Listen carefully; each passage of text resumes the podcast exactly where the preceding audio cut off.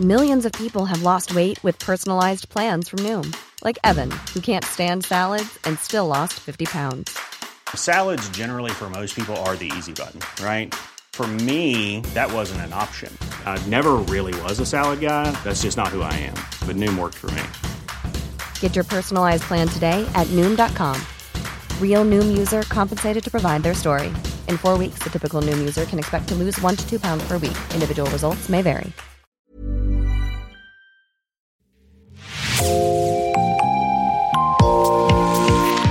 Bonjour et bienvenue dans l'actu dans la poche, le podcast quotidien d'actualité du Grand Sud-Ouest, signé Podcasting.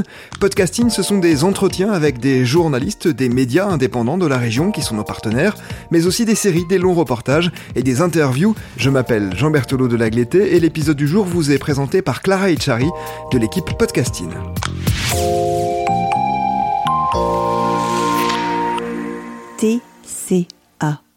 Troubles des conduites alimentaires.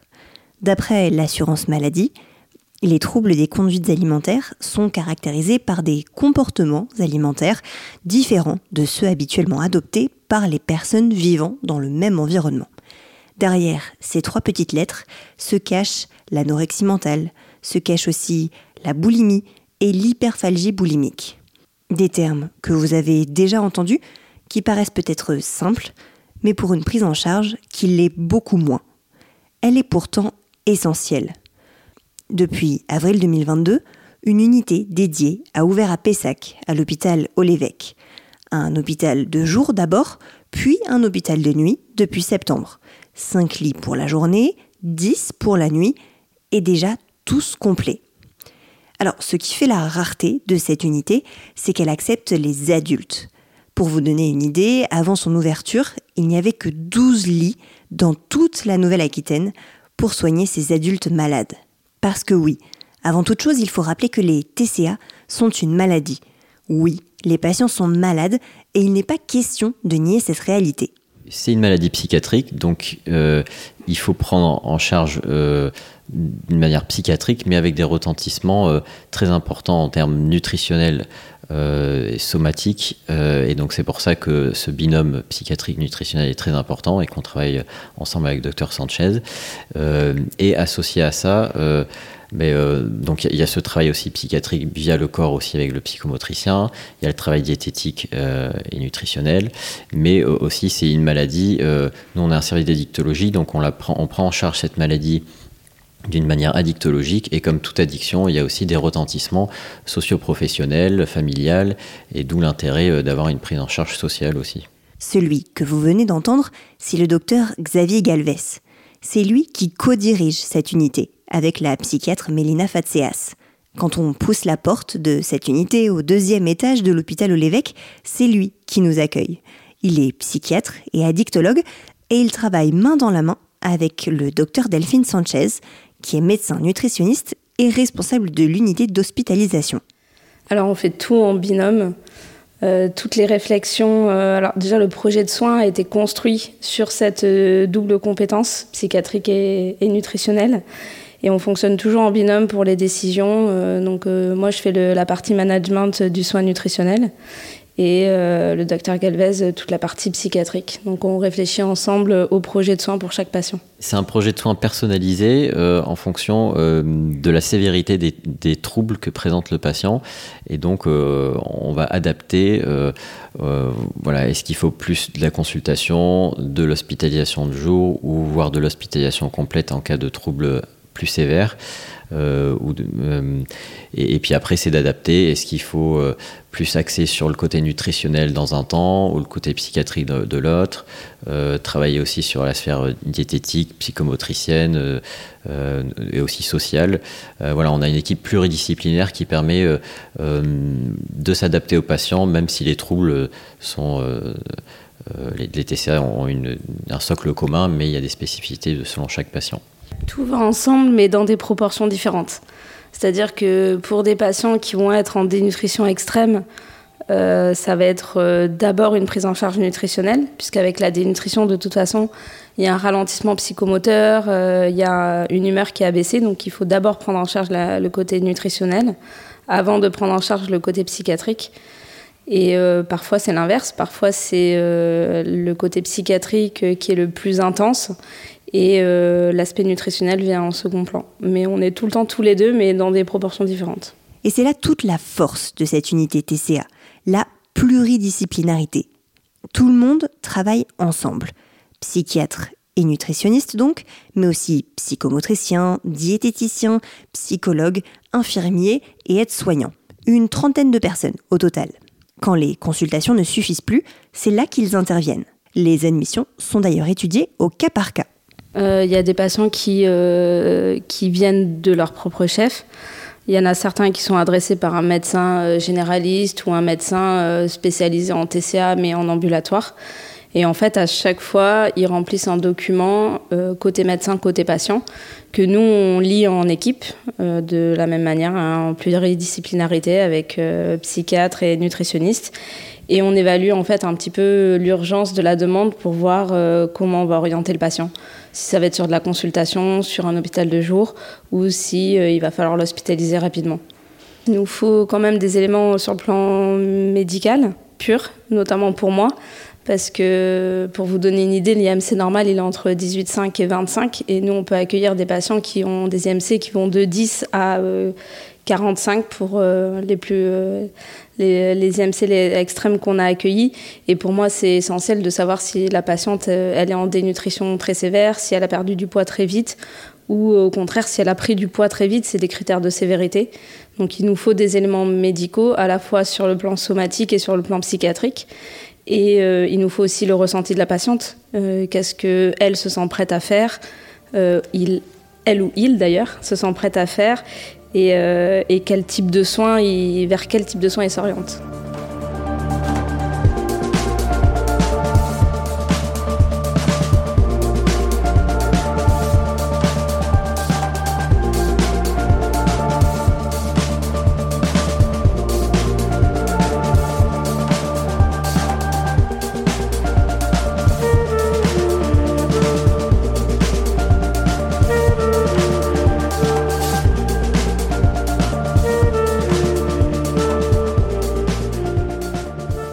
Chacun son rôle, mais tous sont complémentaires.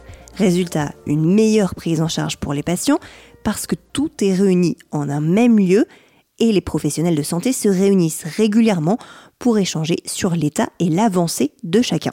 C'est toute la richesse de travailler en pluridisciplinarité, c'est qu'en fait, on se rend compte que euh, on perçoit les mêmes choses à des niveaux différents. Par exemple, il y a une certaine distorsion entre euh, ce qui est euh, vu par la patiente ou imaginé et la réalité.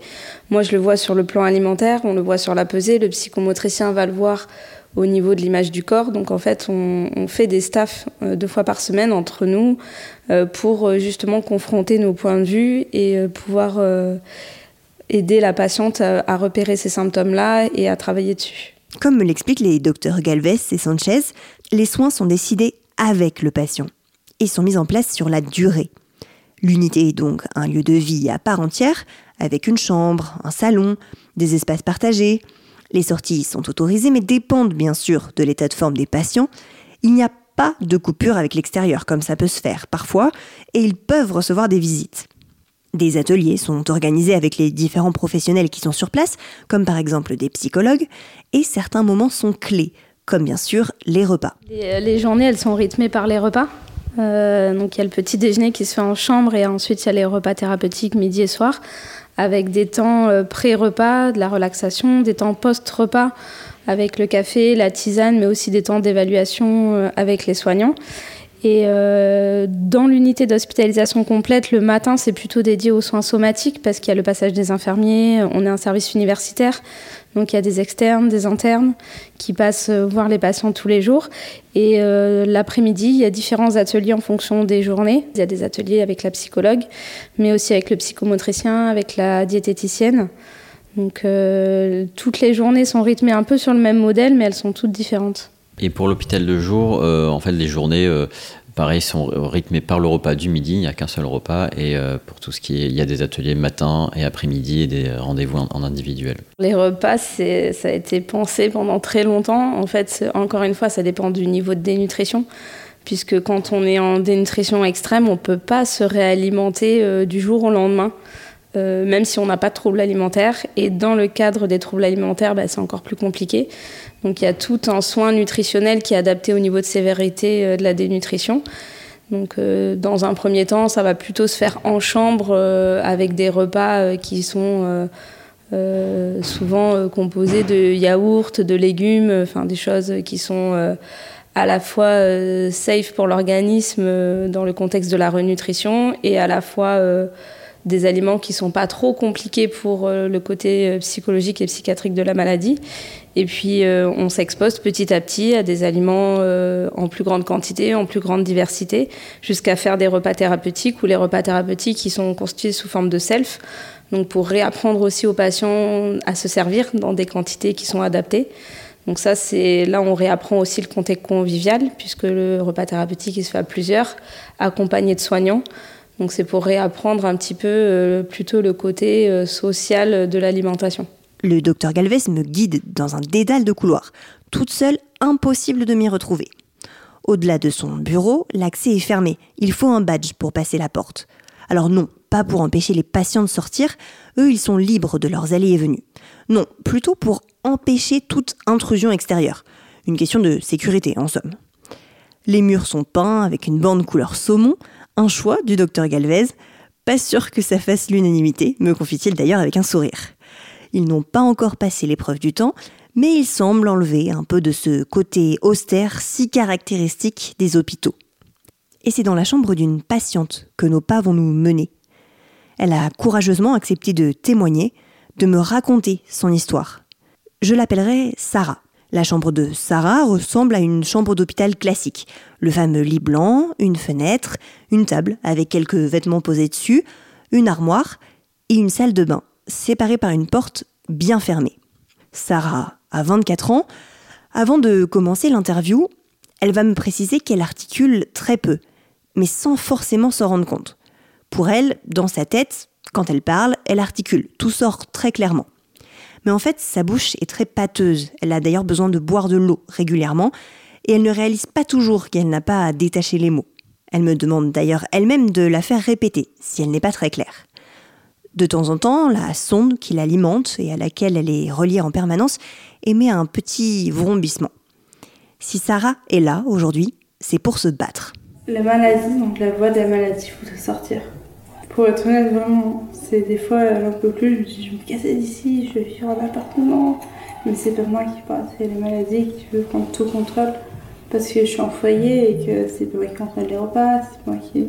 Enfin, voilà. Et que le maître mot de la maladie, c'est le contrôle, justement.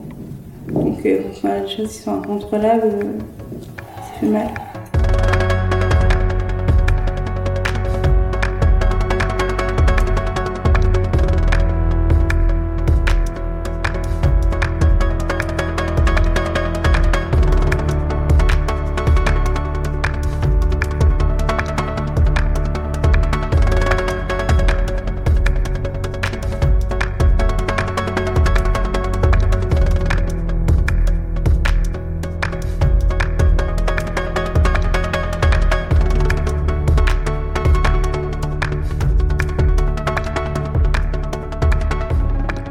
Il y a 5 ans, elle a fait une première anorexie, niée par son entourage. Elle n'est pas prise en charge, elle perd beaucoup de poids, et elle en reprend via le cannabis, via les fonces-dalles, comme elle les appelle, jusqu'à basculer dans l'obésité. Et là, de ses propres mots, elle pète un plomb. Elle perd 25 kilos en 6 mois et se limite à 400 calories par jour. Et en fait, je m'en veux parce que j'ai cherché en sens à devenir anorexie. Et d'avoir réussi, la première fois, ça m'a satisfaite. Mais une fois que j'étais plus dans le déni, ça m'a blessée. Et je me suis dit, mais qu'est-ce que t'as fait? Et je m'en suis jamais réellement sortie. J'ai toujours eu le TCA, même dans mes prises de poids et dans les pertes de poids. Le TCA, il était là, juste, il tournait. Et ça changeait de TCA, mais, mais il y avait toujours un souci au niveau alimentaire. Ce qui me frappe chez Sarah, pendant toute notre discussion, c'est son courage sa volonté de se soigner et surtout sa lucidité sur sa maladie. Elle est capable de savoir quand c'est la maladie qui parle et quand c'est elle, la jeune fille qui veut s'en sortir. Déjà, il faut avoir du courage pour se prouver qu'on est malade. Parce que dans l'anorexie, il y a une grosse période de déni. Et je peux mentir, cette période, elle est merveilleuse. On a l'impression de jamais se sentir aussi heureux que, que dans ce type de déni, quand on est là à réussir à pas manger, voir les autres s'empiffrer. C'est maintenant, pendant ils s'empiffrent, euh, s'empiffrer comme ça, et nous, on est plus ok parce que nous, on avance, on a besoin de ça pour avancer. On peut courir, on peut marcher, on peut faire du sport, on peut, parler.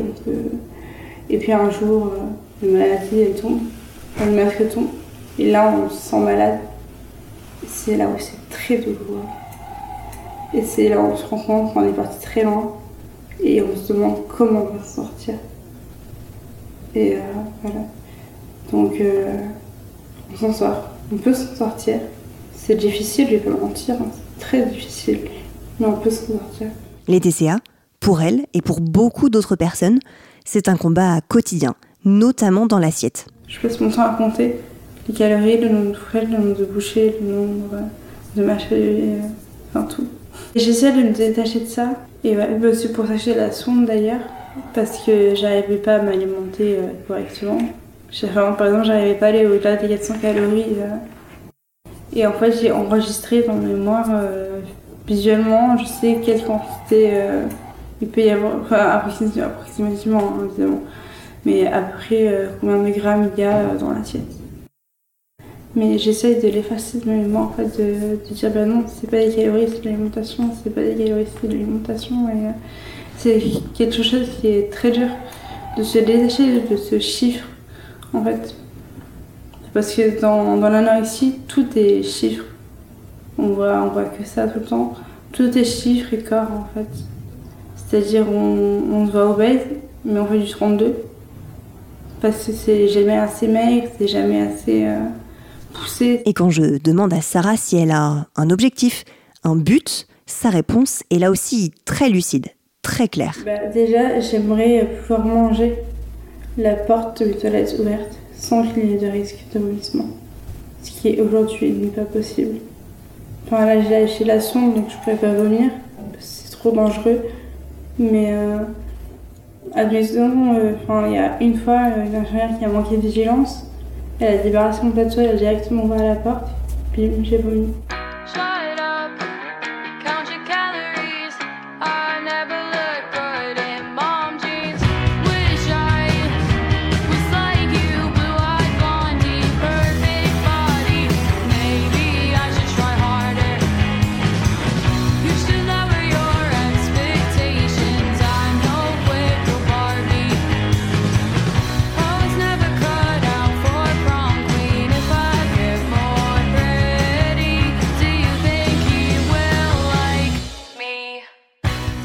Sa salle de bain, il y a d'ailleurs un autre ennemi, le miroir. Pour tous les patients, il peut être caché par un petit voile. Le rapport à l'image, c'est souvent très compliqué pour celles et ceux qui sont atteints de TCA. C'est compliqué et c'est obsédant à la fois. C'est-à-dire que dans la rue ou même euh, dès que je peux voir mon reflet, je suis tout le temps en train de me vérifier, de voir si j'ai grossi, si ou ce soit. Et je me vois toujours si grosse tout le temps, c'est histoire de j'ai besoin de voir à quoi je ressemble en fait. Parfois, je passe des, plusieurs minutes dans le miroir et juste ce que l'envie de scarification revienne.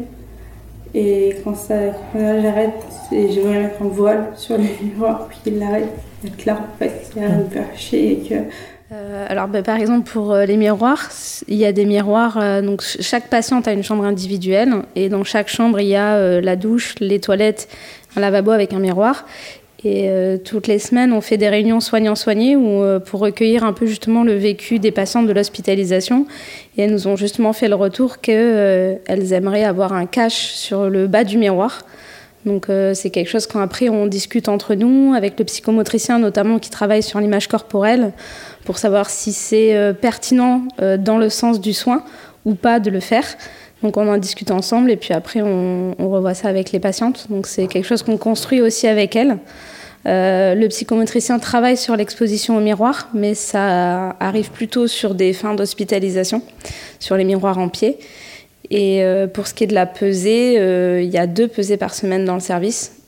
accompagner des soignants pour qu'on puisse justement en discuter, désacraliser un petit peu ce qui se passe autour de cette pesée et pouvoir discuter justement a posteriori des ressentis de la patiente suite à la pesée. Entre le moment où elle a été acceptée dans cette unité et le moment où elle y est entrée, Sarah a perdu 12 kilos.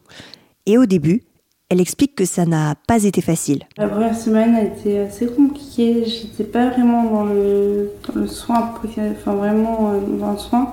Euh, j'arrivais pas à manger, j'arrivais pas à parler, j'arrivais pas à communiquer. Enfin, ma, communication c'était mes plateaux, c'est-à-dire euh, ce que je mangeais pas du coup. Et le fait de pas manger était ma manière de communiquer, mais ça marchait pas bien dans un centre TCA de pas manger. J'ai perdu beaucoup de poids et on me dit par contre si on continue à perdre, mon poids est un pour vous et on va mettre fin à la suite si on n'arrive pas à vous aider, euh, il y en a derrière qui a une place et qui, euh, qui ont envie d'être soignés. Donc euh, je me suis dit bah non j'ai envie d'être soignée quand même. Donc on va faire des efforts. Et puis les efforts ont été mutuels. C'est-à-dire que la semaine d'après, euh, j'ai mangé avec une infirmière le midi, ce qui m'a permis de réussir à réintégrer des aliments. Jamais face à l'assiette, je retouchais à des aliments. Et en fait, l'infirmière qui est en face de moi m'a soutenue, m'a encouragée, elle m'a dit essayez, même si c'est un petit peu, mais essayez de goûter un petit peu à tout. Et du coup, j'ai mangé des pâtes, j'ai mangé des sauces tomates, j'ai mangé euh, du poisson sans savoir si c'était comme poisson. Euh, enfin, des choses qui paraissaient impossible avant quoi. De, je, me tournais vers l'inconnu, sauf que la maladie, elle aime pas l'inconnu. Elle, elle veut tout contrôler, elle veut que tout soit carré comme ça, euh, et tout prévoir, euh, tout, euh, tout calculer tout le temps. Donc, voilà. Alors, j'avoue que quand je suis arrivée ici, je me sentais un peu imposteur parce que les filles étaient très très maigres. Et je suis pas maigre. Donc, euh, je me sens un peu mal. Et du coup, je voyais, euh, au début, je voyais que des corps, en fait. Au fur et à mesure du temps, j'ai commencé à leur parler. Et du coup, avoir des personnalités, oublier leur corps. Et du coup, arrêter d'en être, entre guillemets, jalouse. Euh, et de, me dire, bah non, mais en fait, elles sont comme ça parce qu'elles souffrent. Enfin, on est dans l'hôpital, en fait. Donc, à un moment donné, il y a un truc qui va pas, elles n'ont pas choisi d'être comme ça. Donc toi, si t'es comme ça, tu seras pas plus heureuse que comme t'es là en fait. Donc au bout d'un moment, faut, faut, arrêter de se voir la face, tout simplement. Il y a des comparaisons, ça on peut pas les éviter. Après, euh, il y a un cadre de soins, il y a des, euh, règles dans le service hein, euh, dont, on prévient les patients et qui sont aussi discutées avec les patients. Et parmi ces règles, normalement, on ne doit pas parler de la maladie, des soins entre patients. Euh, si on doit le faire, c'est sur des temps dédiés euh, et euh, animés notamment par une psychologue pour qu'il puisse justement y avoir un espace bienveillant et que ce soit pas dans la critique. Mais globalement, du, retour qu'on a, il y a, quand même de la bienveillance entre patients par rapport à ce qui peut être l'image du corps ou, ou les soins au quotidien. S'il y a bien une chose que Sarah souligne dans son séjour dans cette unité, c'est qu'il n'y a pas de jugement. Et c'est quelque chose qui la motive. Pas de jugement du personnel qui voit ces marques de scarification, pas de jugement du personnel face à ces TCA. Ils sont là pour l'aider, pour l'accompagner, et c'est motivant. Et si Sarah avait un conseil à donner, ce serait celui-là. Alors, un conseil à une personne qui voudrait perdre du poids, euh, surtout ne téléchargez jamais, jamais, jamais d'application qui complique à lever. C'est l'enfer. En fait, moi, j'ai rejeté comme ça. C'est-à-dire, euh, j'ai téléchargé mon application. Je me suis dit, comme ça, je vais être sûre de manger ce qu'il faut. Sauf que c'était à coup de 1400 calories. Mais euh, puis après, je me suis dit, c'est beaucoup, on va baisser. Puis on va baisser, puis on va baisser. Et en fait, l'application, elle va servir à voir qu'on mange très peu plutôt que voir qu'on mange correctement. C'est un cercle vicieux et, euh, et c'est limite, euh, cette application est limite l'addiction en fait. C'est-à-dire j'ai entre tout ce que je bois, tout ce que je mange, tout ce que, tous les sports que je fais, tout, euh, tout est noté là-dedans et, et j'y arrive pas à avancer Les calories, c'est l'enfer. C'est vraiment ne jamais compter les calories. Même si on a idées, même si on surpoids ça, c'est les calories, c'est de la merde. À terme, l'unité a un objectif de 15 lits en hôpital de nuit. Quant aux patients qui sont déjà sortis, ils viennent une fois par semaine pour un suivi avec les équipes. En France, les TCA concernent entre 600 000 et 800 000 personnes, dont 90% de femmes. Merci Clara Echari. C'est la fin de cet épisode de podcasting. Merci de l'avoir écouté. Réalisation Olivier Duval, rédaction en chef Anne-Charlotte Delange, production Sophie Bougnot, Clara Echari, Myrène Garaïco-Echea, Inès Chiari, Raphaël Larder et Marion Ruot, coordination éditoriale et programmation musicale Gabriel Taïeb, iconographie Magali Marico. Retrouvez-nous chaque jour à 16h30 sur toutes les plateformes d'écoute. Podcasting, c'est l'actu dans la poche.